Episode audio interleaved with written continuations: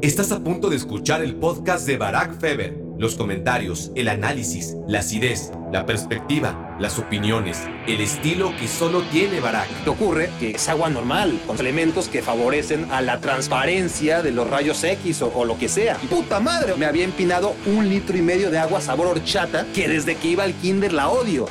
Y yo que tenía, me acuerdo, presupuestado gastarme por ahí de 30 mil pesetas en total, pues de lo más profundo me salió el judío que llevo adentro y le dije, vaya, es que, es que solo tenemos 20 mil. Hola, hola, hola. Bienvenido a Me quiero volver chango. Gracias por hacerme tu cómplice para matar el tiempo. Este es el segundo episodio de 2021. Primero sin Ducasa. O sea, empezamos la triste era de crisis post-Ducasa Mueblerías. Y séptimo volumen de Baracnécdotas, lo que quiere decir que el próximo, la próxima entrega de Baracnécdotas será la antepenúltima. Si eres nuevo por acá, y vaya que nos interesa que seas nuevo, o sea, si eres viejo, muchas gracias por tu lealtad, que es muy importante, faltaba más, pero necesitamos expandirnos. Así que no hay que dar por hecho que todo mundo sabe lo que son las baracnécdotas, aunque llevemos ya siete episodios haciéndolas. Este podcast de Me Quiero Volver Chango tiene instalada una rotación. Una semana toca monólogo, la siguiente invitado, y para la tercera tengo una tómbola con papelitos. Sí, ya sé que la mayoría de ustedes lo sabe, pero insisto, hay que pensar en quien no lo sepa. Así que cada vez está más vacía esta tómbola que se las presento a aquellos que no la conozcan. ¿Ok? Y bueno, eh, quedan 20. De, de, hecho, había 21 papelitos, pero los abrí todos y saqué una que no me gustaba por, por simplona, ¿eh? no, no por comprometedora. Así que ya quedan 20 otra vez. En fin, el caso es que, sin más rollo, es que en esta tómbola tenía 50 anécdotas en su momento y que de alguna manera han marcado mi trayectoria profesional o en algún caso personal, siempre y cuando eh, la anécdota, llevo siete episodios diciendo anécdota 838 veces cada episodio y sigo sin ser capaz de pronunciarlo con naturalidad. Anécdota, no anécdota. Y bueno, aquí estamos otra vez listos para agarrar al toro por los cuernos en este Baracnécdotas número 7. Primero, antes de que se me olvide, quiero contarles, a propósito de esta expansión, me llegó un email reportándome que el primer capítulo del año, un monólogo visceral, larguísimo y redundante sobre mi odio eterno a la Liga MX, fue el número uno, el más escuchado en su día de publicación entre todos los podcasts dedicados al fútbol en México. ¿eh? Aunque, bueno, una semana después, lo, lo chequé ayer, ya cayó al sexto lugar. Pero bueno, eh, el podcast en general, no el capítulo en cuestión del que les estoy hablando, sino me quiero volver chango como tal, está en un sólido cuarto lugar en lo que se refiere a podcasts dedicados al fútbol en México. Bueno, yo siempre digo que el tercer lugar es el peor, porque si bien se dice que el segundo lugar es el primer lugar de los perdedores, pues que me dicen entonces del tercer lugar que ni eso llega, ¿no? Porque hasta entre los perdedores, o sea, en el universo de los perdedores, el tercer lugar es subcampeón. Pero bueno, ¿qué les voy a decir del cuarto entonces? Que es el primero de entre los que no llegan a medalla. Pero es justo aquí donde valoramos los cuartos lugares, ¿no? O sea, desde fuera es fácil despreciar todo lo que no sea número uno, pero cuando estás dentro, en un proyecto que empieza de cero, por más que seas ambicioso y trabajes para ser el número uno, que por supuesto para eso estamos, pero el número cuatro sabe a gloria, la verdad. Así que son ustedes quienes lo hacen posible, sobra decirlo. Son ustedes quienes marcan los goles en este equipo que nos tienen en ese cuarto puesto. Yo, yo apenas ofrezco la cancha y si acaso doy las asistencias pero quienes marcan son ustedes. Ahora, si quieren ser goleadores de verdad, no dejen de calificar este podcast y hacer la reseña que siempre andamos limosneando los podcasteros, ¿no? Sus comentarios y estrellitas en donde aplique, ¿no? Eh, cada uno es diferente, pero ya sea Spotify, Google Play, YouTube, sobre todo iTunes, cuenta muchísimo lo que escriban ahí. Gracias a todos los grandes goleadores que ya lo hicieron y de antemano aquellos que inmediatamente le van a dar stop o pausa en este momento. No lo dejen para después porque ya saben cómo acaban estas cosas. Denle stop ahora, inviertan 30 segundos en escribir su comentario y es más, ni siquiera pongan pausa. Aquí los espero mientras hacen la tarea. Vamos, empiecen. Bueno, mientras los que no lo han hecho escriben sus amables comentarios o no tan amables, en eso sí son totalmente libres de, escribir, ah, es que me gusta mucho el podcast de Barack, pero cómo jode con que le ayudemos con patrocinios y, bueno, sí, sí, se tienen que quejar y con comentarios y, y haz tu trabajo. Bueno, eh, todos los comentarios, buenos, malos, irregulares, suman, aportan sus calificaciones Así que bueno, estoy haciendo tiempo para que escriban esos comentarios. Mientras tanto, he de contarles a quienes ya lo hicieron, a todos los que se están subiendo al barco también, ahora que somos el cuarto podcast de fútbol más escuchado en México. Les quiero contar que esto de andar divagando y yéndome por la tangente es parte intrínseca de la dinámica de este podcast. Así que no se sorprendan que lleve ya más de cinco minutos, seis, y aún no haya empezado. Pero vamos a ello de una vez. Primer papelito del día y anécdota número 6 por 5, 30. Y esta, anécdota número 31 de todos los tiempos. Dice, ay, dice, dice cáncer. Uy, bueno, no es la mejor manera de empezar. Eh, vaya bajón. Eh, empecé alto, alto, alto y mira lo, que es el destino. me salió esta palabra tan terrible, cáncer.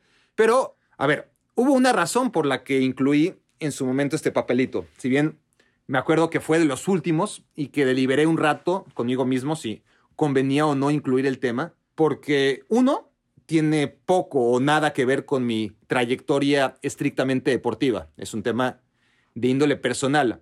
Y dos, pues ya lo saben, yo, yo no soy un tipo para nada reservado, pero, ¿cómo decirlo? no me siento cómodo haciéndome pasar por víctima o héroe o sobreviviente de una puta enfermedad que ha matado a tanta gente y sigue haciéndolo y seguirá haciéndolo, ¿no? Incluidos mi padre, mi abuela, mi tío y muchísimos más, ¿no? El, el puto cáncer. Y si noto una tendencia de cierta gente que ha pasado por algo similar a lo que yo pasé, una tendencia a colgarse la medalla, pues, pues no me gusta, ¿no?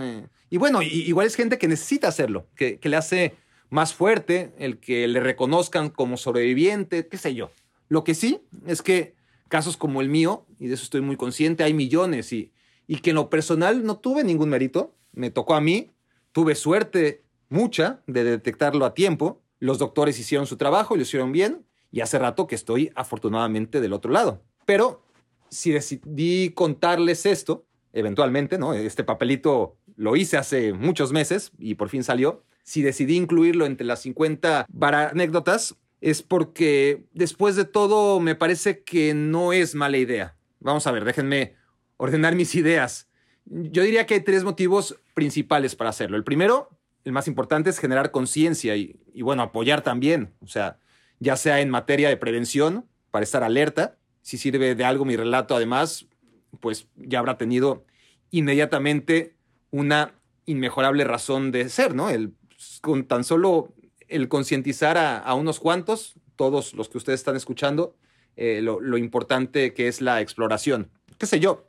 Si en el futuro le sucede algo similar a alguien de ustedes o, o alguno de sus seres queridos, pero que, no ocurra, pero bueno, pues, pues si pasa, que sepan que no es el fin del mundo. Por eso incluí ese papelito eh, para contarles mi experiencia. Y bueno, la otra razón es en la que estoy, pues, la cercanía, ¿no? Eh, quiero decir, eh, ahora mismo la cercanía que, tengo, quieran o no, con todos ustedes, este tema lo conocen muy pocos. Cuando yo hice ese papelito, eh, pues sabía que, se lo iba a contar a, desconocidos, tenía mis dudas, pero, pero ahora, pues la verdad es que la gran mayoría de ustedes, si no todos, los considero mis cuates. y aunque este tema lo conocen muy pocos. Yo diría que la mayoría de mis compañeros de trabajo, los, los de ESPN, aquellos a los que no les tocó vivirlo cuando estaba en Tebasteca, pues hasta se sorprenderían si escucharan este podcast, pero sé que el 99% de ellos no lo hace, así que seguirán sin saberlo. Y pues bueno, como gente tan cercana a mí, como cuates que son ustedes, pues la verdad es que me hacen sentir más o menos cómodo contando esto.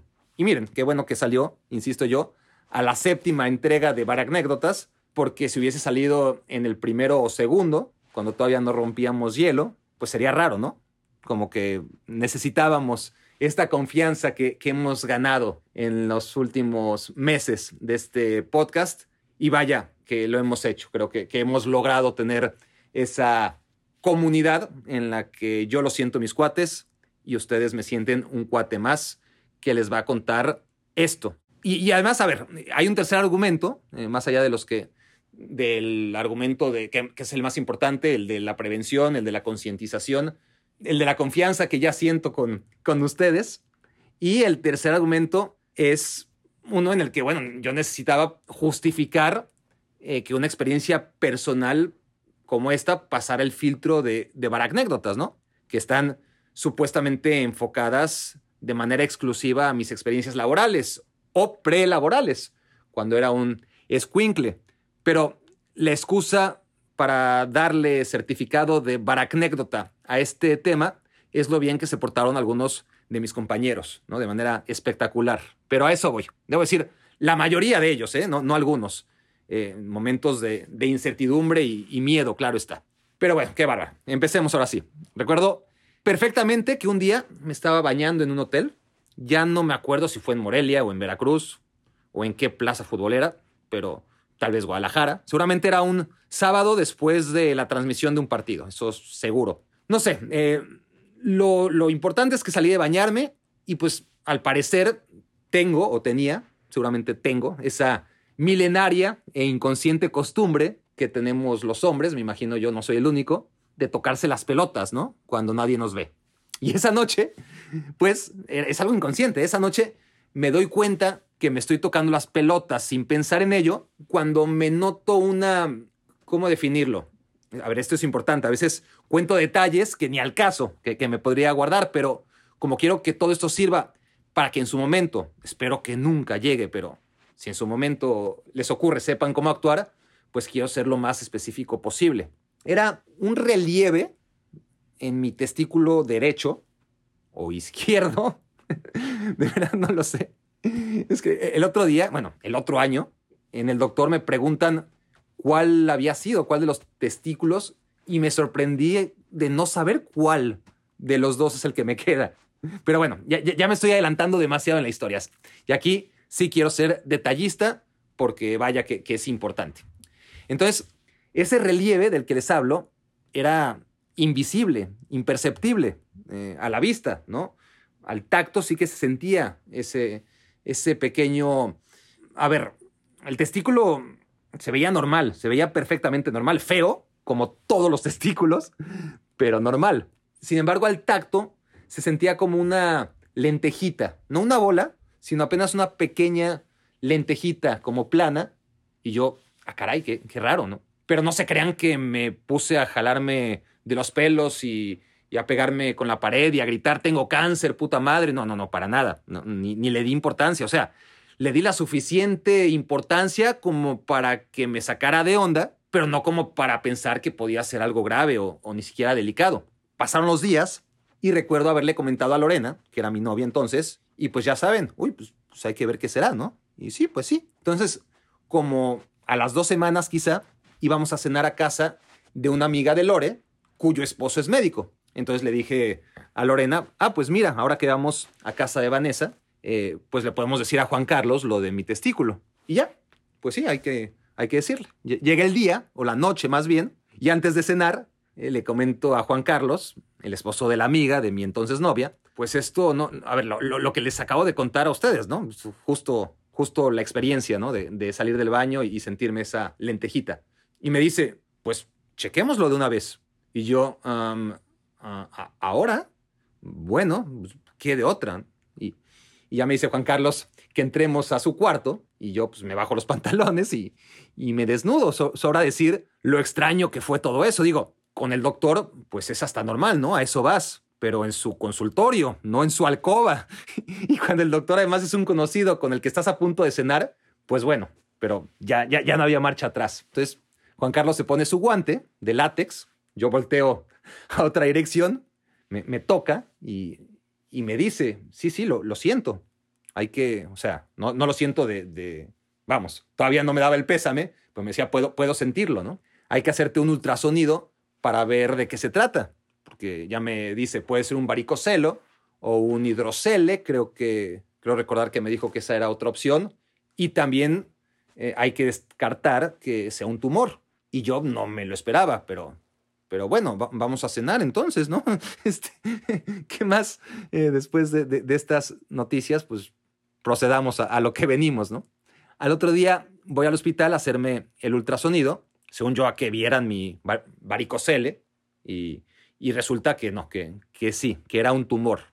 No te preocupes, me dicen, porque puede ser benigno, pero eso no lo sabremos hasta después de la operación. Y yo, ¿operación? Pero, la última vez que estuve en el hospital fue cuando nací. Pero sí, necesitamos operarte, extirpar el tumor y solo entonces sabremos si es maligno o no en la, en la biopsia.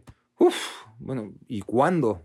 Me dicen, lo, antes posible, me dice el doctor, mañana mismo. Y yo de esto me acuerdo perfectamente, le digo, mm, bueno, mañana juega el Barça contra el Werder Bremen partido de la fase de grupos de Champions League, que era muy importante, o que yo creía que lo era. Digo, probablemente no le di mis razones tan detalladas al médico, ¿no? O tal vez sí, porque así soy de descarado. Pero le pregunté si podía ser el miércoles en vez del martes. Y me dijo que sí, que, que sí, que había prisa, pero que, que me podía tomar el martes para prepararme. Pasó el martes, vi al Barça, eh, creo que es una victoria en la que Ronaldinho anota un tiro libre por debajo del, de la barrera. Vamos, sé que pasó eso en un partido contra el Werder Bremen, pero ya no me acuerdo si fue exactamente esa vez. Pero bueno, llega el miércoles, el día de la operación, y yo pues el día anterior, antes de haber visto ese partido que, que tanto me importaba del Barça contra el Werder Bremen, pues ya me sabía de memoria todos los escenarios posibles, ¿no? Sí, si era benigno, chingón. Si era maligno, había cuatro tipos distintos, creo recordar, y cada uno con sus particularidades. Ya sabía yo las probabilidades que tenía de morir en cada caso, bueno, lo que te dice Internet, ¿no?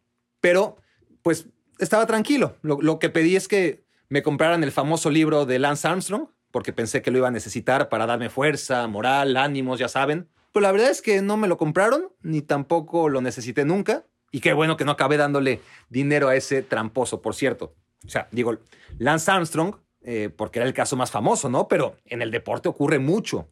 Geray, el defensa del Athletic Club es uno de ellos, el más reciente, o uno de los más recientes. Jonás Gutiérrez, creo, fue otro, el del Newcastle United, que, todavía no se ha retirado, está en Argentina. O sea, le, pasa a los deportistas, no porque sean deportistas, sino porque, y esto lo descubrí aquel martes de estudio intensivo, les pasa porque el cáncer testicular ocurre principalmente en la población de 20 a 30 años. O sea, la edad de muchos de ustedes. Eh, por eso el, eh, tanta explicación. Así que pónganse trucha. Ya luego de los 30 a los 45, relájense. Es, es raro que te dé cáncer. Y a partir de los 45 ya viene lo de la próstata y en fin, cada vez es peor. Pero el cáncer testicular te ocurre de joven, generalmente, y si tienes más de 30 y, y, no te dio, pues prácticamente ya la libraste. En fin, llegué el miércoles, día de la operación, me duermen por primera vez en la vida, que por cierto, luego el doctor me dice, que me puse sumamente prepotente mientras estaba dormido o durmiéndome, que estaba haciéndoles y, mandando a callar a, doctores y enfermeros que hacían tanto ruido a mi alrededor. Vamos, no, no sé si sea cierto, pero aunque no me acuerdo de ello vivamente, sí que tengo flashazos de que fue así. O sea que sí medio creo recordar que, que estaba enojado porque con tanto pinche ruido no me dejaban dormir.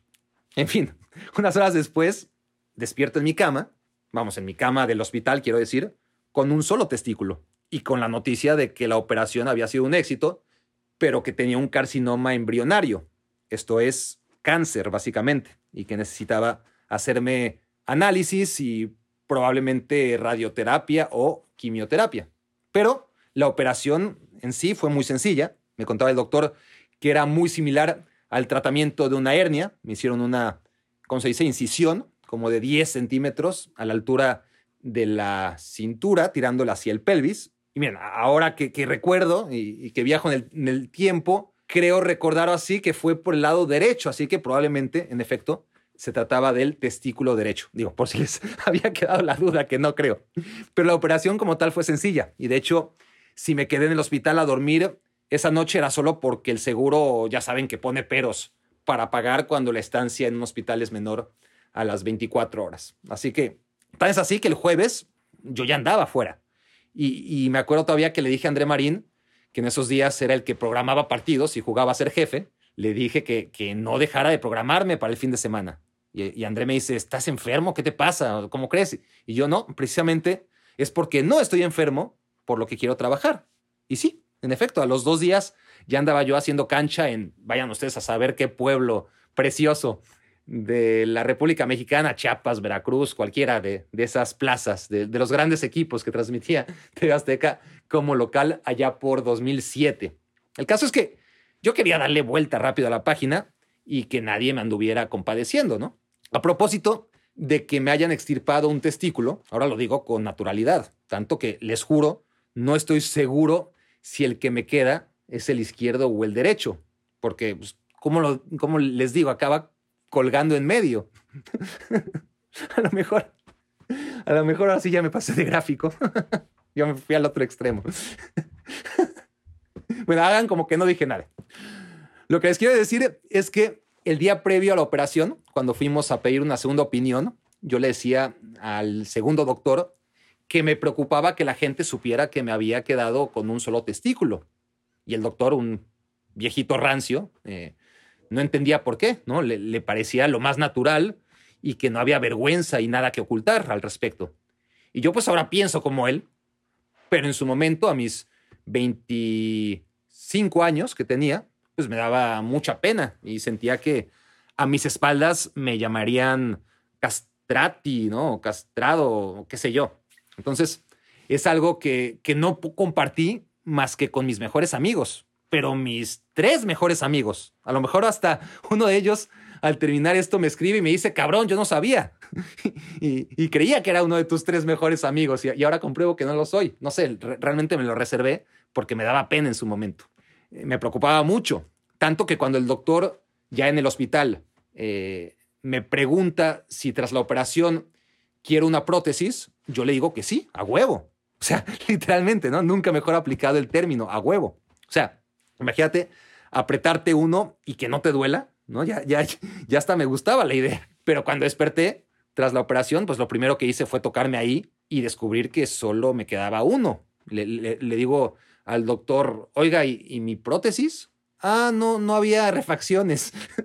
digo, no, no creo que haya usado el término refacciones, pero más o menos así me lo dijo. Pero, pero no te preocupes, eh, Barak, si, si quieres es muy sencillo programamos una intervención para ponerte la prótesis, la prótesis es rapidísimo. Y yo, sí, sí, sí, sí, cómo no, sí, seguro, que sí. Y pues claro que no, o sea, sobre todo porque me di cuenta que estaba haciendo demasiadas olas por algo que no era importante, que no era tan importante como parecía, ¿no? Em, los análisis arrojaron que el cáncer no había hecho metástasis, que sí tenía algunos ganglios por aquí y por allá en la caja torácica, pero nada grave. Y esto fue gracias a la detección temprana. ¿No? Porque existen tres estadios o escenarios y yo estaba en el primero. recuerdo que el doctor me comentaba que le habían llegado casos de gente que no reportó el padecimiento hasta que no presentaba un, hinchazón gigante y ya que lo tenía el testículo del tamaño de un huevo de avestruz, pues hasta entonces iban al doctor. Y claro, a lo mejor para entonces pues ya era demasiado tarde, ¿no? Entonces me indicaron que tenía que hacerme quimioterapia preventiva lo cual, por cierto, hace un par de años, ya en Estados Unidos, y con los avances de la ciencia, el doctor me dijo que eso fue demasiado violento y que puede tener consecuencias a largo plazo, y, pero bueno, eh, fue lo que fue, y yo en ese momento estaba satisfecho con el diagnóstico y el plan de ataque, y lo estoy aún ahora. Claro que lo que me preocupaba de la quimio, aunque fuera una sola sesión y me dijeran que fuera light, eh, aunque fueran dos medicinas no tan agresivas, entre comillas, pues había un 85% de posibilidades de que perdiera el pelo. Y yo, que siempre presumo de buena suerte para estas cosas, confiaba en que sería el 15% de las excepciones cuyo cabello tolerara el tratamiento, pero no fue así, ¿no? Y, y esa fue la parte más dura porque yo veía en la gente que, que creían que me iba a morir. Y no importaba que yo les dijera que la quimioterapia era preventiva para que el tumor no volviera. Ellos me veían pelón e hinchado y, yo veía lástima en sus ojos. Y es paradójico porque estás más sano que nunca, ya pasaste lo peor, el pelo no se te cae hasta dos semanas o tres después del tratamiento y justo cuando estás del otro lado es cuando la gente cree que te vas a morir porque te ves sin pelo. A propósito de, la quimioterapia, me acuerdo que yo tenía un hongo, bueno, no sé si hongo, cómo llamarlo, un fungus o, como se llame, en la uña derecha del pie, en el dedo gordo del pie derecho. Y, lo tenía durante meses y ya saben, tratamientos y pedicure y no se me quitaba esa mancha negra, ¿no? y, por más que lo intenté, ¿no? Eh, con remedios caseros y, cero, nada, no se me quitaba la, chingadera. Pasé por la quimioterapia y ¡pum! Desapareció. Así de, impactante, ¿no? Eh, imagínense eh, el tamaño de, medicina y todo lo que no hace con tu cuerpo. uno de esos tratamientos que, que sí, que ese hongo desapareció. Digo, habrá sido el método más violento y caro de la historia para remediar un hongo del dedo gordo del pie, pero vaya que, vaya que funcionó, además de, de mandar al cáncer lejos y, que no regresara, que obviamente no hay que perder de vista, esto es lo más importante. Y ahí sí, estuve cuatro días en el hospital durante la quimio, digo, antes de quedarme pelón y por lo mismo, ¿eh? en, en lugar de ir y venir todos los días al hospital para mi sesión de quimio, era más práctico hacerlo todo de un jalón. Total, el seguro de gastos médicos lo pagaba. Y yo tenía miedo a mi reacción, pero mi cuerpo lo soportó bien, con excepción del primer día, que fue uno de los peores de mi vida, eso sí. Me acuerdo que, que tomé la sopa de fideos sin bronca, que me empecé a sentir un poquito mal, que tomé agua y que con el agua ahí sí bomba. Empecé a vomitar una, dos, tres, ocho, quince, no sé cuántas veces. Ya, ya no me quedaba nada en el estómago, lo había drenado de vómito en vómito, pero se, seguía vomitando saliva, bilis, no sé qué diablos. Pero de todos modos, Creo que no fue reacción a la quimio, sino un pinche medicamento que me habían inyectado directo en la panza. Vayan ustedes a saber qué fue, pero ese primer día de quimioterapia sí fue terrible. Y yo pensaba, puta, si así iban a ser todos, ahora entiendo el pinche sufrimiento de, de tanta gente. Pero afortunadamente, en mi caso, el resto de la semana fueron vacaciones en la cama del hospital. Hubo otra vez, ahora me acuerdo, que la pasé mal, pero ahí sí fue por pendejo, ¿no? Resulta que me iban a hacer una tomografía y antes de pasar por ella, pues necesitan que, te tomes un litro y medio de, una fórmula, de, un líquido blanco que, me llevaron en una botella de, Santa María o, de agua ciel, ¿no? Y no mamen, qué pinche asco el sabor. Y ahí me tienen, ¿no? Eh, resignado tragándome un litro y medio en media hora de agua con sabor a rayos, indescriptible. A la semana, o al siguiente estudio similar, que a lo mejor fue un mes o, o más bien tres meses después, ya voy todo asqueado y apanicado porque me toca beberme esa pinche pócima otra vez. Y resulta que esta vez es amarilla y sabe a mango. No, buenísima. o al menos potable, ¿no? No como la otra mierda. Y pues lo que ocurre es que resulta que es agua normal, ¿no? Con ciertos elementos que favorecen a la transparencia de los rayos X o, lo que sea. Pero que el color depende del sabor con el que elijan endulzar el agua. Y puta madre, o sea, la vez anterior sin saberlo y sin ninguna necesidad, me había empinado un litro y medio de agua sabor horchata, que desde que iba al kinder la odio. me acuerdo que los martes o los jueves, pero aún los martes y los jueves, nos daban en el kinder agua de horchata a la hora del lunch y yo mejor me aguantaba la sed y esperaba a que fuera lunes o miércoles que tocaba agua de Jamaica. En fin, ¿qué más les iba a decir? Bueno, está el tema de los compañeros, ¿no? Del, del, que quería hablarles, porque claro, todo el mundo te llama, se preocupa. Al final, honestamente, ya ni te acuerdas quién te llamó, a quién le valió madres, quién te llamó varias veces, quién solamente lo hizo una vez como para eh, pasar el requisito. Pero de lo que sí me acuerdo es de Sepúlveda, Arturo Sepúlveda, no sé si lo ubiquen, de la época dorada de Azteca Deportes, el Cepu, Rafayala y Martinoli, llegaron un día a mi cuarto del hospital con globos, chocolates y un par de peluches extra gigantes que aún conservo tras tantos años, pero, gigantes. Me acuerdo que Sepu traía al oso, un oso eh, cafecito, abrazando, y Martinoli traía un perro también café, pero café oscuro de, un metro y medio. Y, ese gesto ¿no? de, Ayala, de Sepu y de Marta no lo olvido, porque, porque no son baratos esos pinches peluches, ¿no? Eh, Ruth Carrillo, por ejemplo, la hija de Mario Capello Carrillo, también me llevó un peluche de un perro muy bonito, eh, que por ahí tengo también, pero pues, tamaño estándar, ¿no? Eh, lo de aquellos con los globos y peluches de 2000 varos fue espectacular. Y bueno, todos los días me agarraba el pelo, ¿no? Después de la quimio, hasta que un día pasó lo que esperaba. Me lo arranqué sin dificultad. No es que un día amaneces y todo el pelo se quedó en tu cama o en la regadera, no, al menos no en mi caso. Simplemente el día en que me lo jalé y me arranqué un mechón sin fuerza de por medio, en ese mismo instante me lancé a la peluquería de al lado para que me raparan, ¿no?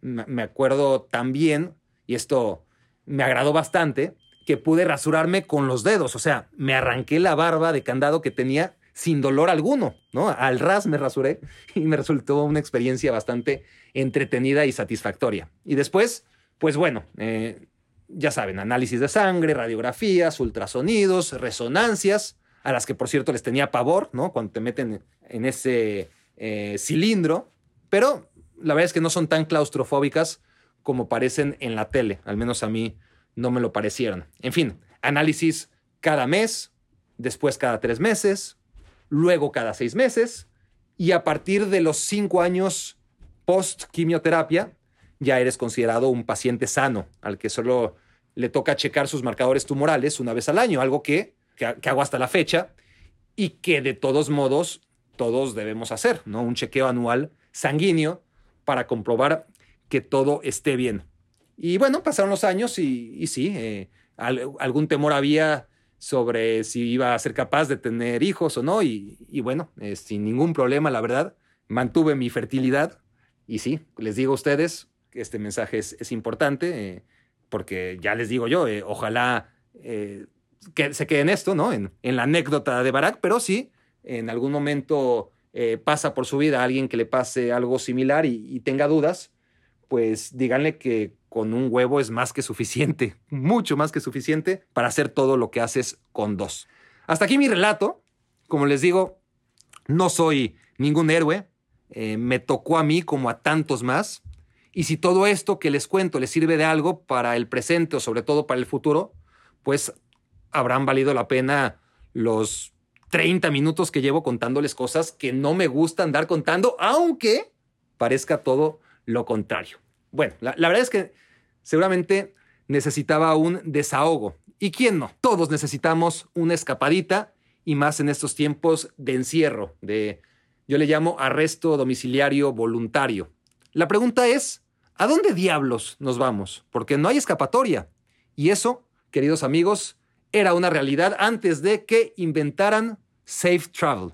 No sé si se han dado cuenta, pero aproximadamente el 60 o el 70% de las baracnécdotas que he contado hasta aquí son relatos de mis viajes. Y, y eso no hace más que comprobar que algunos afortunados viven para viajar, porque es uno de los grandes placeres de la vida y se pueden dar ese lujo. Pero otros no vivimos para viajar, sino viajamos para vivir. Quien no viaja está renunciando a varias de las mejores anécdotas de su vida, las Oscarnécdotas, las Juanécdotas, las Luisnécdotas, las Ananécdotas, ¿no? En, en fin, debemos perderle el miedo a viajar, no el respeto, por supuesto, pero necesitamos herramientas como safetravel.world.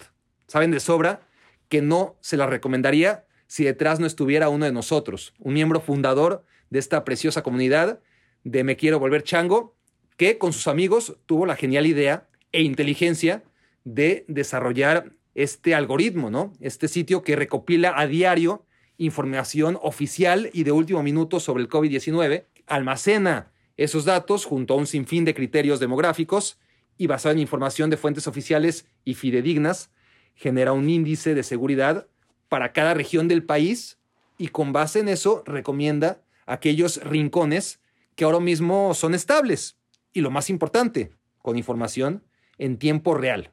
Así que escápense este fin de semana, o el que viene, o el que viene después, ya sea a un pueblo mágico o a la playa, pero háganlo con la seguridad que ofrece esta maravilla que se llama safetravel.world. Safetravel.world. Se los encargo, por favor. Papelito número 2. A ver. Ángeles en el Camp Nou. Bueno, nos viene bien porque tenemos que meterle prisa y necesitamos anécdotas que puedan contarse rápido y esta me parece es una de ellas.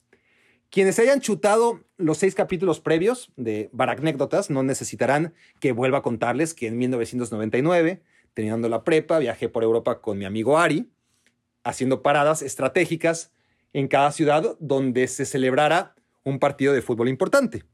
Comimos mal, dormimos peor, nos privamos de conocer ciudades y pueblos muy bonitos a cambio de estar en partidos grandes. Y claro, lo más importante del viaje era realizarlo durante el mes en el que se jugara el Barcelona-Real Madrid.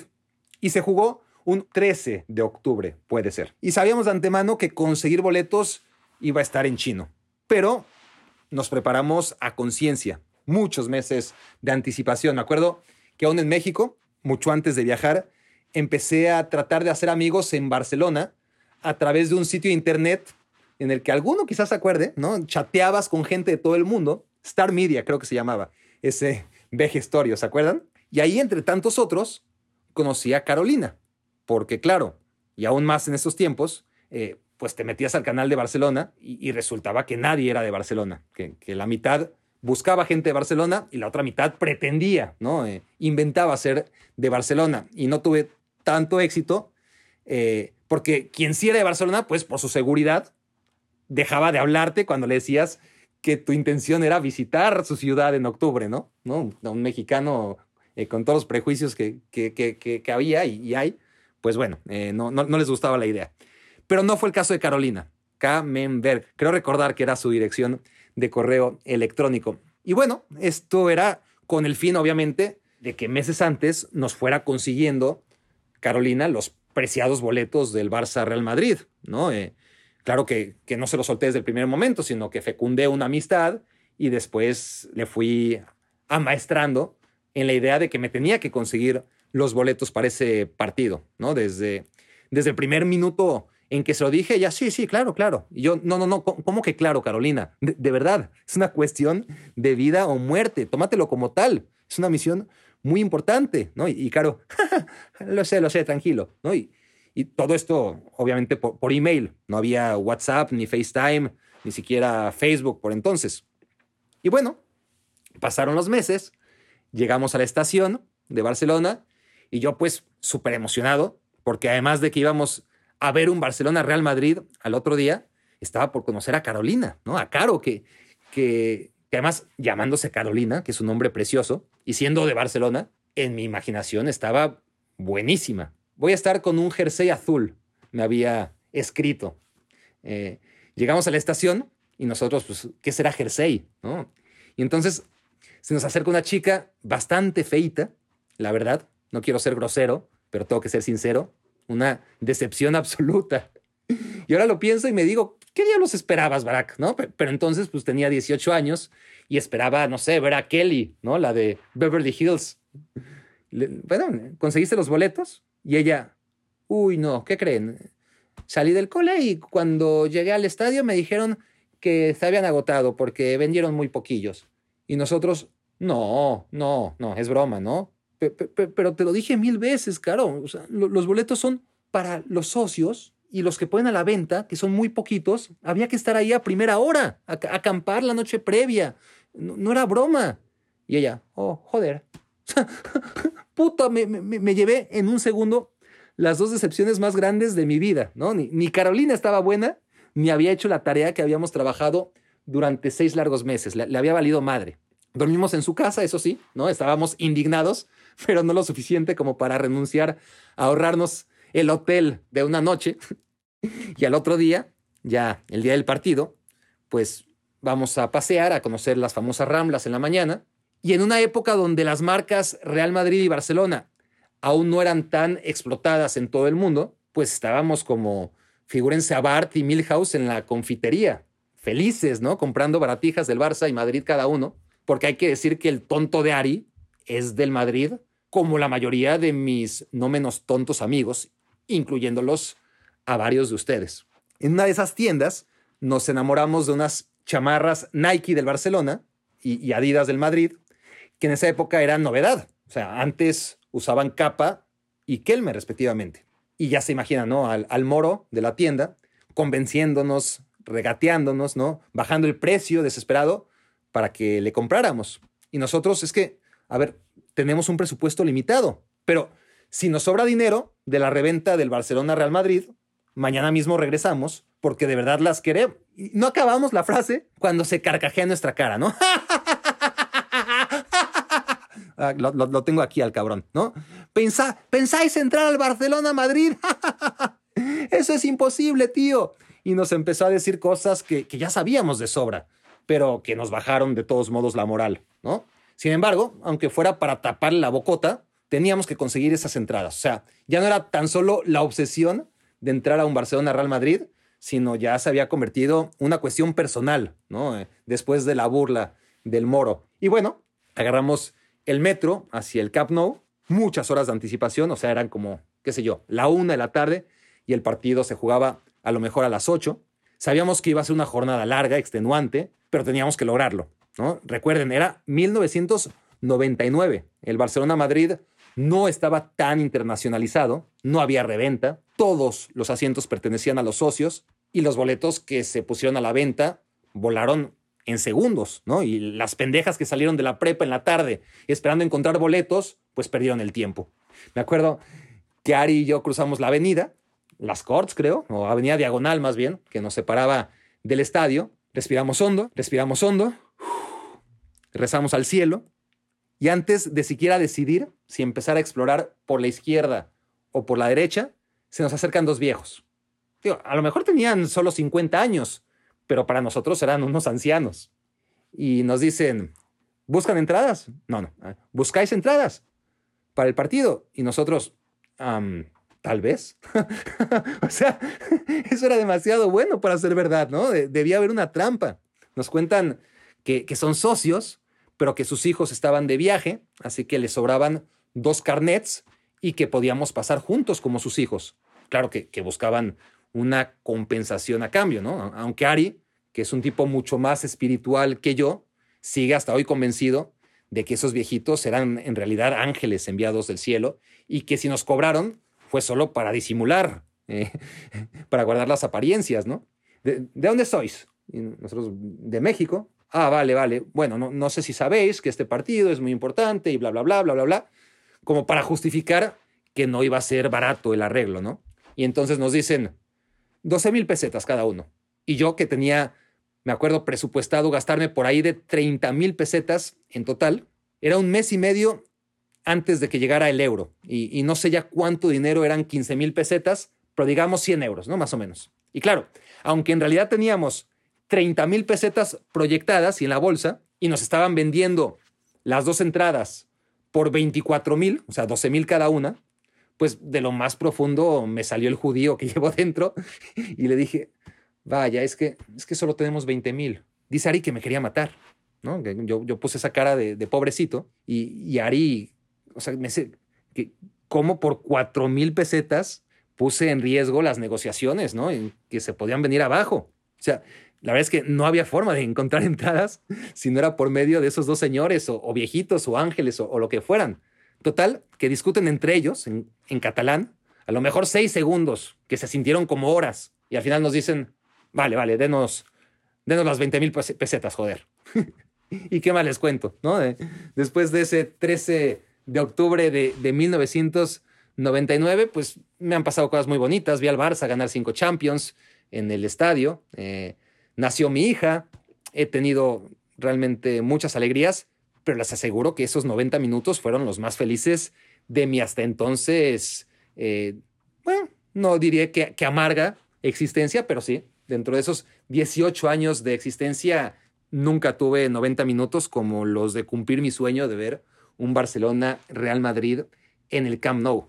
Pero bueno, eh, eso fue después, digo, faltaban horas para, para el partido, después de haber regateado de una manera incomprensible un precio que era bastante adecuado, eh, en el que nos habían dado las entradas, pero teníamos suficiente tiempo para visitar el museo, museo que por entonces tenía en el centro la única Champions del Barça, la de 1992, y estaba ahí como si fuera el santo grial, ¿no? la, única Champions, eh, y fue la única Champions hasta 2006, por cierto.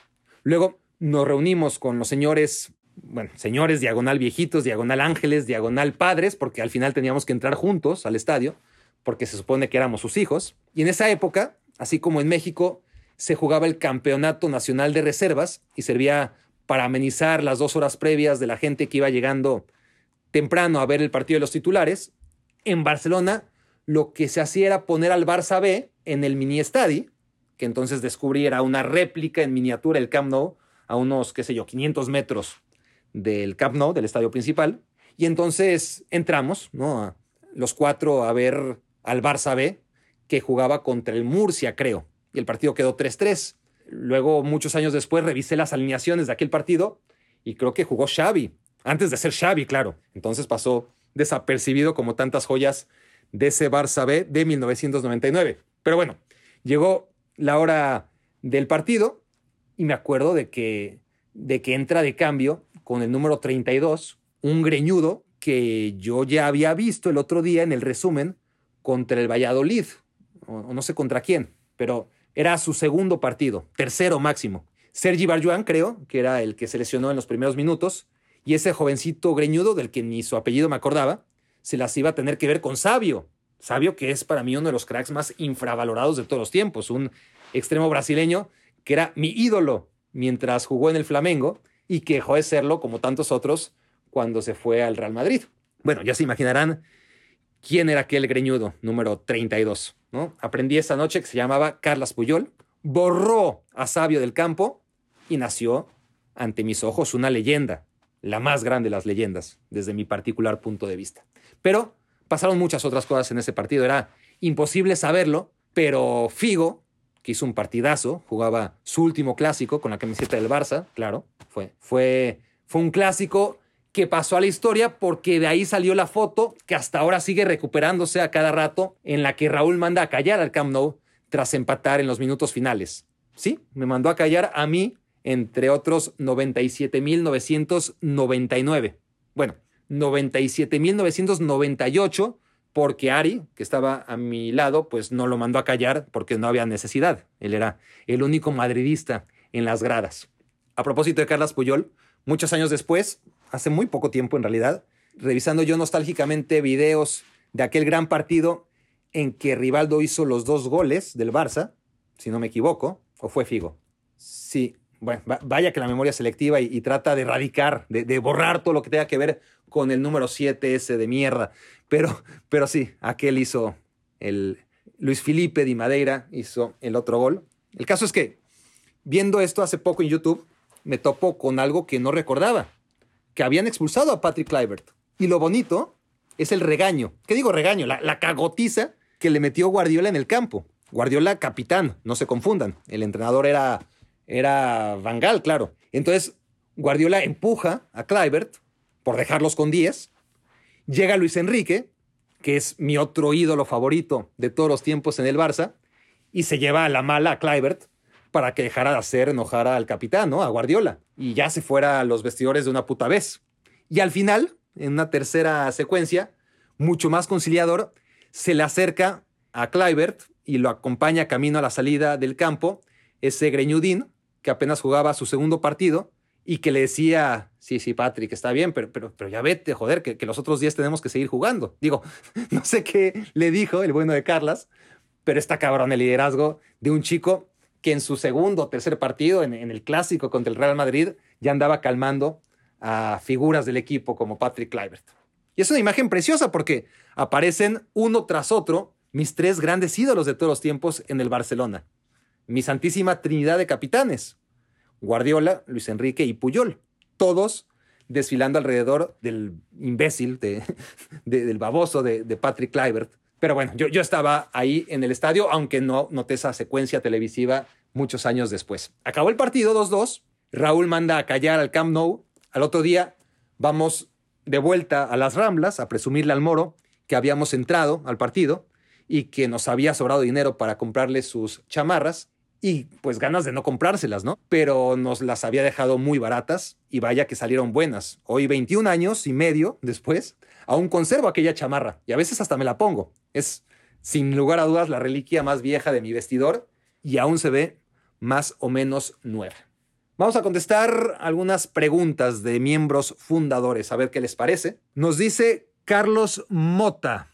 Dice, a ver, una amiga me dijo que existe una gran diferencia entre las ligas deportivas estadounidenses y las del resto del planeta. En Estados Unidos, todos los equipos de una liga viven de una esperanza realista y el formato del mismo ayuda a que cultiven dicha esperanza de que algún día su equipo pueda ser campeón gracias a los drafts y a los límites de capital que tratan de hacer a todos los equipos lo más parejos posibles. En el resto del mundo se vive de una falsa esperanza. Un equipo de media tabla o de tabla baja no tiene nada de oportunidad de ganar en mediano o largo plazo, ya que el billete manda. Mi duda es, ¿estás de acuerdo con sus ideas?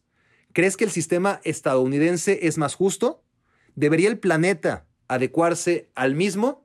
Es la larga pregunta de Carlos Mota. Muchas gracias, Carlos. Y, pues sí, no, no lo sé. A ver, lo he pensado algunas veces y yo creo que debe haber un término medio. O sea, sí me gusta que haya equipos grandes. Creo que si perdiéramos la noción de equipos grandes contra chicos, perderíamos muchas cosas que damos por hechas en el fútbol y que empezaríamos a valorar cuando las perdiéramos.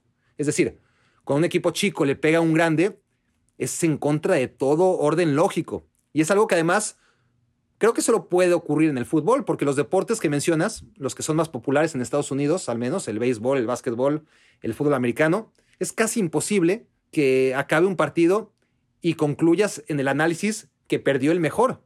Y en fútbol pasa todo el tiempo, porque es real, ¿no? A veces un equipo infame le pega al bueno, y si todos se vuelven a veces buenos, a veces malos, eh, como ocurre en los deportes norteamericanos, pues creo que lo que se fomenta es una mediocridad generalizada. O sea, para mí los aficionados a equipos chicos saben de antemano que no van a ganar la liga, pero se aferran a otras cosas, a, al estilo de juego de su equipo, aunque pierda, a los jugadores de casa, ¿no? que siempre es un orgullo verles, eh, a vender a la figura del equipo, a un equipo grande, y, como el, hijo ¿no? que, que se gradúa y, y, se va de casa. O sea, e, e, esos equipos chicos, aunque ganen poco, acaban siendo mucho más ricos que los grandes. Por ejemplo, no sé si vieron los festejos del Athletic Club tras ganar la Supercopa pasada contra el Barcelona. Es un trofeo menor para el Barça, y claro que el Barcelona lo quiere ganar, siempre, de todas formas. Y más ahora que probablemente era la única copa que tenía chance de ganar en todo el año y tras irse en blanco el año anterior. Por supuesto que el Barça la quería ganar. Sin embargo, cuando uno proyecta lo que hubieran sido las celebraciones del Barcelona, pues te imaginas pues alguna risa, unos saltitos casi forzados, ¿no? las payasadas de Griezmann que, que no pueden faltar, Messi levantando la copa como quien levanta un, qué sé yo, una, lámpara que va a cambiar de lugar y hasta ahí. Pero la celebración del Athletic, ¿no? Con, trompeta y, todo fue, fue tan genuina que dio gusto, ver, dio gusto verla. Hasta para mí, que soy socio del Barcelona, sentí envidia porque, porque el Athletic, aún sin títulos, tiene lo que el Barça tuvo y no se compra. Identidad, orgullo, cosas que van más allá de los títulos. Y encima, con solo jugadores vascos, ¿no? Se, da de vez en cuando el lujo de humillar equipos que son como los Harlem Globetrotters, que, que se supone tienen a lo mejor de lo mejor del planeta y que cobran 10 veces más que los vascos que tiene el Athletic. Casi siempre pierden, pero cuando ganan es que lo disfrutan mucho más. Así que creo que sí, que, que debe haber un término medio entre el modelo del fútbol y el de los deportes norteamericanos. Porque en Europa siempre las ligas las ganaron unos pocos. Eso no ha cambiado. Pero las distancias de esos pocos contra los equipos que no ganan nunca o casi nunca son cada vez más insalvables. Y por eso es que se disfrutan tanto milagros como el de Leicester City, ¿no? Cosas que no tienen símil en el deporte de Estados Unidos, pues por lo que dices, ¿no? Por el tope salarial, por la agencia libre, la repartición de derechos televisivos, las gorras y camisetas que, se venden y después todo, todas las ganancias se dividen en partes iguales. En fútbol pasa justo lo contrario. Pero en lugar de recurrir a la Superliga como solución final para acabar de tajo y, de matar a todos los equipos chicos y, los equipos medianos y los equipos medianamente grandes que llevan años muriéndose, pues lo ideal y lo que no va a pasar sería revisar el modelo, no matarlo, porque además este es uno de mis argumentos en contra del VAR. Están obsesionados con la justicia dentro del terreno de juego. Bueno, pues empecemos por atacar toda la injusticia que permite que un equipo de millonarios se enfrente constantemente a equipos que con el sueldo de una de esas figuras a las que tienen que enfrentar, con el sueldo de uno solo, les alcanzaría para pagarle a todos sus jugadores y tal vez hasta la cuenta de la luz, secretarias y masajistas. En conclusión, me gusta que el fútbol tenga equipos chicos y grandes. Creo que es parte del ecosistema futbolero. Y siempre ha sido así. Pero habría que intentar reducir las distancias, ¿no? En lugar de optar por aniquilar la pobreza que los mismos equipos grandes han causado y de la que son directamente responsables. He dicho. Segunda pregunta es de Enrique Marín, uno de los primates fundadores, más viejos, por cierto. Me dice, ¿consideras que Tigres son un equipo grande o solo de moda? Así como lo fueron en México, Necaxa o Pachuca en décadas anteriores. Se me ocurre el Valencia en España. Pues mira, va un poco de la mano con la pregunta anterior. O sea, en México la cosa es mucho más pareja que en Europa y se parece mucho más al modelo norteamericano, ¿no? Presupuestos más o menos similares, un descenso que no existe y, y que antes ya estaba sumamente restringido, un draft mal entendido, pero draft al fin. Pero ahí está justo el ejemplo de la irregularidad que genera este modelo y que a mí no me gusta, ¿no? Eh, en México no hay equipos grandes y chicos. Hay equipos menos chicos que otros y más populares que el resto, eso sí.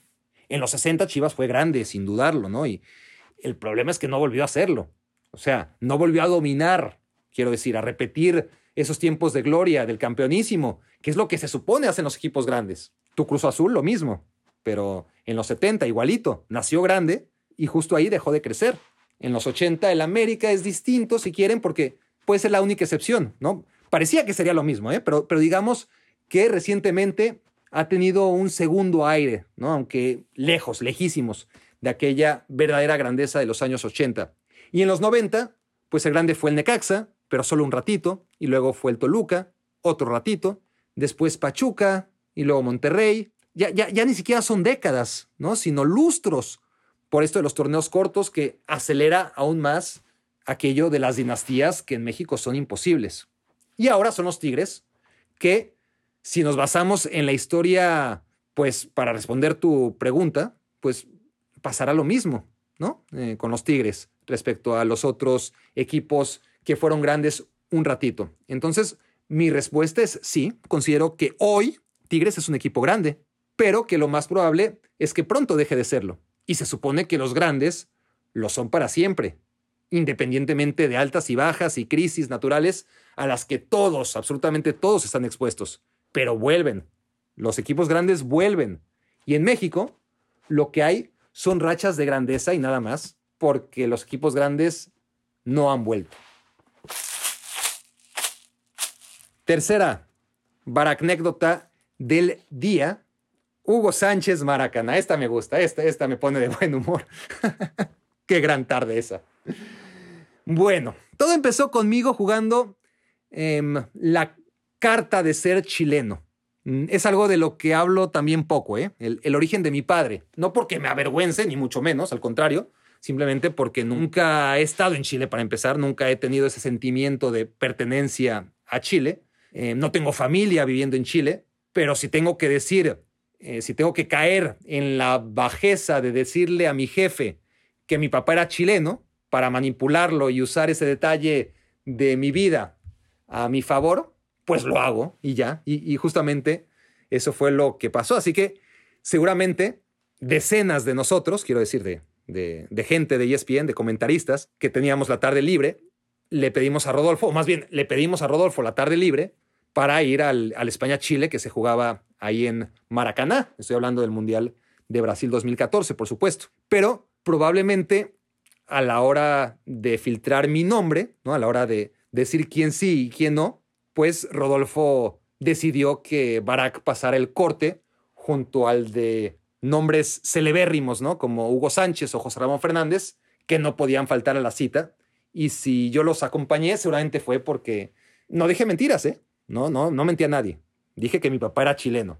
El hecho de que ese detalle era importante para que yo fuera al partido, eso, bueno, eso seguramente eh, solamente fue una argucia de mi parte. Pero conseguí el objetivo. Ahora, es necesario recordar el contexto de aquella selección española, ¿no? Llegaba como campeona del mundo, bicampeona de Europa y, gran favorita, según algunos. Para mí ya no. Pero en el primer partido jugaba contra Países Bajos. Qué difícil es llamarle hacia Holanda, pero en la vida hay que procurar hacer lo correcto. Y, contra todo pronóstico, un Países Bajos que no asustaba a nadie, le mete cinco goles a España, ¿no? Con ese golazo de, Van Persie, de Palomita. Y en el primer partido, o sea, un baile total. Y José Ramón, pues ya se imaginarán todo desencajado. Si alguien no lo sabe, que, que no creo, eh, todo el mundo lo sabe, pero José Ramón es un hooligan de la selección española. En un evento de estos se pone de buenas solo si México pierde o si España gana. Y bueno, además el coraje le dura días cuando España pierde. Y aquí no solamente había perdido, sino que le habían metido cinco. Y además, según él, España era la gran favorita, ¿no? Entonces, ya camino al estadio, vamos en una vagoneta, estábamos eh, pues varios, ¿no? Y, dice, bueno, bueno, a ver, a ver qué pasa, eh, porque lo del 5-1 controlando fue engañoso. y yo me meto en la conversación y le doy la razón, totalmente, José Ramón, ¿no? Fue engañoso. Un 8-0 hubiera sido más fiel a lo ocurrido en la cancha. Chinga tu madre, pendejo. y yo hablaba en serio, o sea, la, la ni siquiera quería chingar. Bueno, nomás un poquito, sí, sí, nomás un poquito, pero, realmente consideraba que si el 5-1 había sido engañoso era porque le salió barato a, la selección española, pero, pero José Ramón se había enojado y yo, pues para romper el hielo y para medio alivianarlo, le recordé que España había perdido contra Suiza en Sudáfrica, ¿no? También el primer partido, y que acabó ganando el Mundial. Y como no me contestó nada, ya envalentonado, según yo, tratando de animarle, le digo, acuérdate o, acuérdese, no sé si le hablaba de tú o de usted, eh, creo que de tú, porque ya no era mi jefe como en Tebasteca, pero en fin. Digo, recuerda que en 1954 Alemania debutó perdiendo 8-3 contra Hungría y acabó ganando el Mundial. ¿Y saben qué? No me lo van a creer. José Ramón voltea porque estaba en el asiento de adelante, se me queda viendo y me dijo, chinga tu madre. Otra vez, pero más fuerte. ya cállate, pendejo. ya tratan de consolarlo y de darle ánimos. Dan, recordando lo que ocurrió en 1954, que seguro ni siquiera él se acordaba o, lo sabía, ¿no? Eh, aquellos duelos de Alemania contra Hungría en el milagro de Berna. En fin, andaba muy susceptible por esos días José Ramón y España no podía perder contra Chile o quedaba fuera, estaba nervioso. Pero bueno, al partido yo iba con, les digo, estábamos en esa camioneta el chofer, José Ramón, Gaby Ruiz, un analista español que es pura calidad, y el productor de Fuera de Juego, Alberto Cacho, también español, todos españoles. O sea, yo iba de visitante a ese partido. Entramos a Maracaná, es hora de los himnos, y ahí sí he de confesar que me salió ese chileno que llevo dentro. No me pregunten por qué, pero siempre me he sabido el himno de Chile de memoria. Y el asunto seguramente eran más las ganas de que eliminaran a España, pero las disfracé con un conveniente y mm, esporádico orgullo chileno. en los himnos, puro Chile es tu cielo azulado, puras brisas te cruzan también, y tu campo de flores bordado es la copia feliz del Edén. Majestuosa es la blanca montaña que te dio por valuarte el Señor. En fin, eh, no les voy a cantar todo el himno, eh, porque ya la mitad de ustedes le habrán eh, puesto a otro podcast y la otra mitad le habrán adelantado y ni siquiera me están escuchando ahora. Pero en fin, muy bonito el himno chileno. Por ahí del minuto 20, ya ha empezado el partido, un par de filas adelante, veo desfilar unos rizos negros inconfundibles, Hugo Sánchez, ¿no? Que había ido al partido por su lado y claro, traía toda la familia. Él no, o sea, él, iba con ropa normal, pero Isabel, su esposa, y las niñas estaban enfundadas con la roja, la, la roja de la selección española, claro, porque todos iban de roja a ese partido, porque jugaba la roja contra la roja. Pero se entiende, ¿no? Eh, ellas eh, Isabel y las niñas con las caras pintadas con los colores de España, eh, disfrazadas de pies a cabeza de, madre patria. Termina el primer tiempo, Chile le está metiendo un baile sabroso a España, 2 a 0 en el marcador, creo recordar. Y a mí, que, que siempre me ha cagado sacar fotos, pues, algún día si se dejan, les hablaré de mi teoría para justificar el no tomar fotos nunca, nunca, y a ver si los convenzo. Pero en esta ocasión no me pude resistir y ahí estaban Hugo Sánchez y, José Ramón Fernández, ¿no? Eh, enemigos íntimos, compartiendo el mismo dolor y, tenía que tomar esa foto. Eh, la, foto es una joya.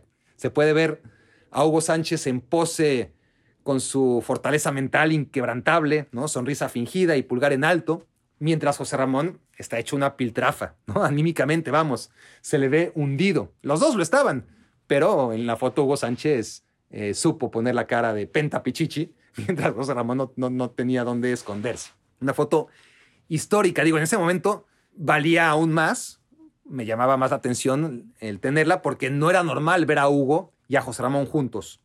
Eh, Hugo apenas empezaba su colaboración con ESPN, que, que, ya después se quedó de planta como comentarista del canal, pero entonces no, entonces eran sus primeros días y era un invitado. Ahora es normal, ¿no? Verles juntos y discutir en la misma mesa.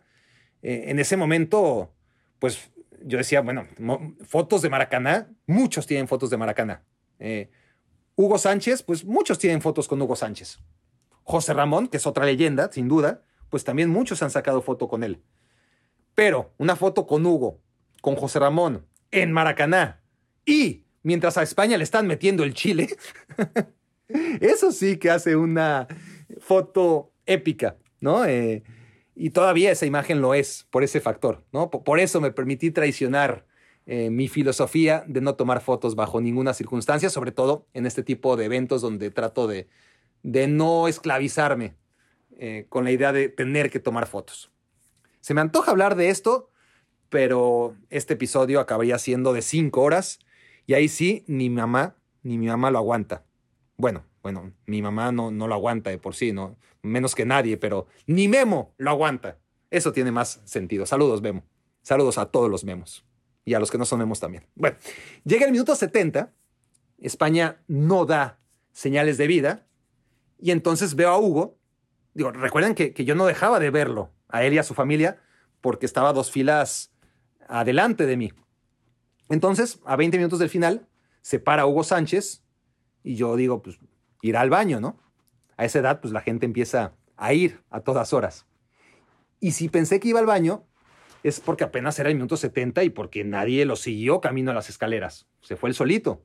Entonces, Hugo se para al final de la fila, ¿no? Ahí en las escaleras y, empieza a gesticular a Isabel, su, guapa señora, que, que, espera, ¿no? Y claro, que, que, Isabel no quería irse. Es como yo. Yo, yo nunca he comprendido desde niño, me ha frustrado. Siempre me indignó el hecho de tener que salir del estadio antes de que acabe el partido, ¿no? No sé por qué la gente que te acompaña siempre quiere perderse los minutos finales, ¿no? Eh, de, todos modos va a haber tráfico, de todos modos la salida va a ser un desmadre.